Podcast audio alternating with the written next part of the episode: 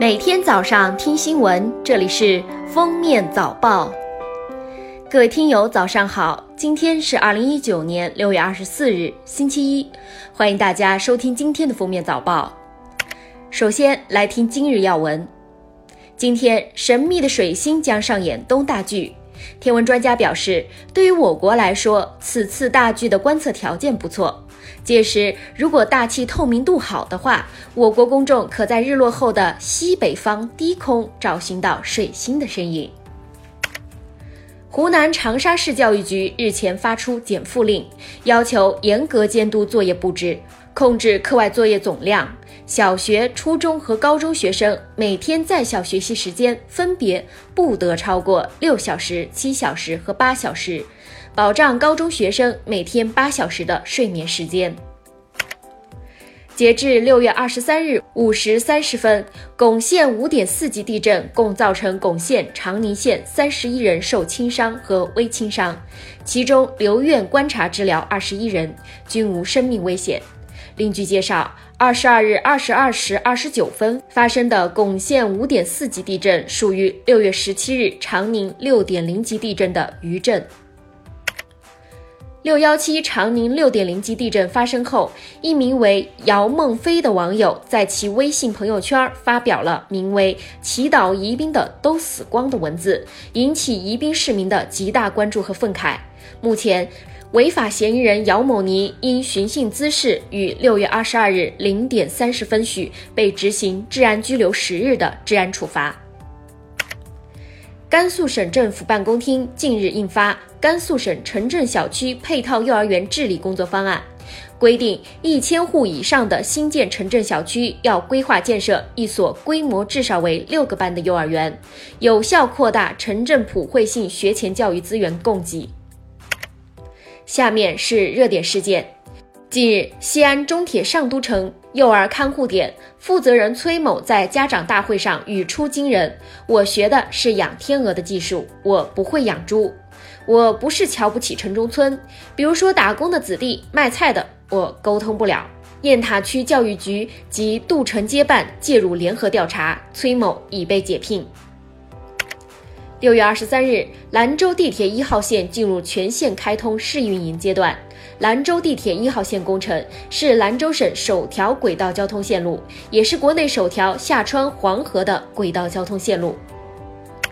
日常生活中，很多人都觉得隔夜的水不能喝，因为隔夜水中会产生对人体有害的物质亚硝酸盐。对此，食药监工作人员选取了自来水、纯净水、山泉水三种样品进行实验，原水中没有亚硝酸盐，将其煮沸冷却后，显示水中出现了极低量的亚硝酸盐。放置一夜后，亚硝酸盐的含量也只是有微弱的增加，但不会对人体安全造成影响。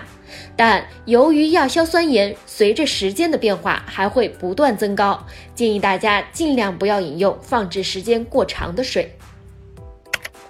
六月二十二日，重庆一男子酒后驾驶越野车，连续撞倒多名行人。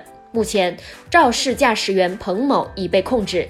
彭某被控制时尚处于酒后意识模糊状态，伤者已被送医治疗。事故已致四人死亡，十余人受伤。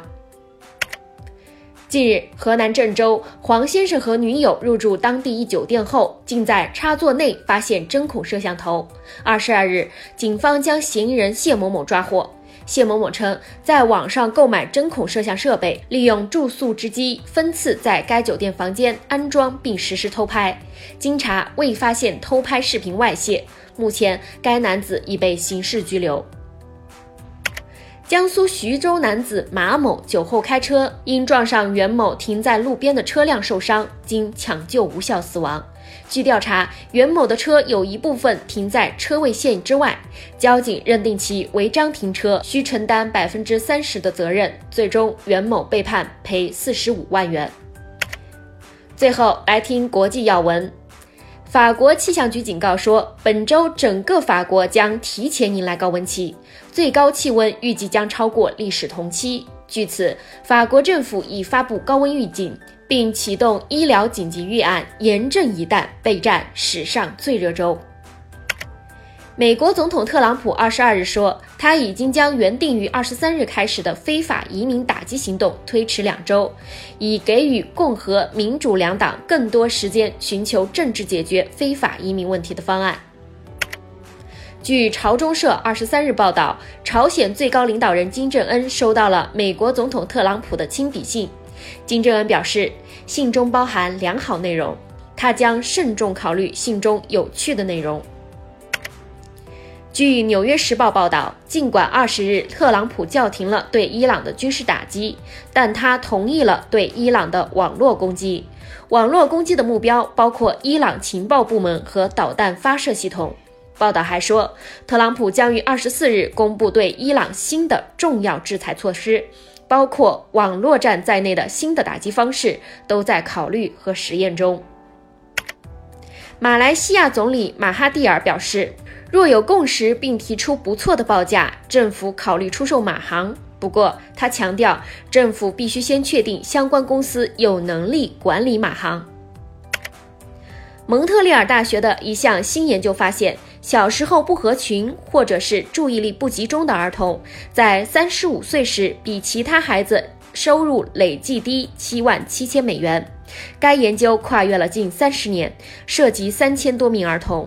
研究人员尽量控制了变量因素，父母的收入和学历、家庭结构等。而最亲社会的孩子，绝大多数都找到了收入高于平均水平的工作。感谢收听今天的封面早报，我们明天再见。本节目由喜马拉雅和封面新闻联合播出。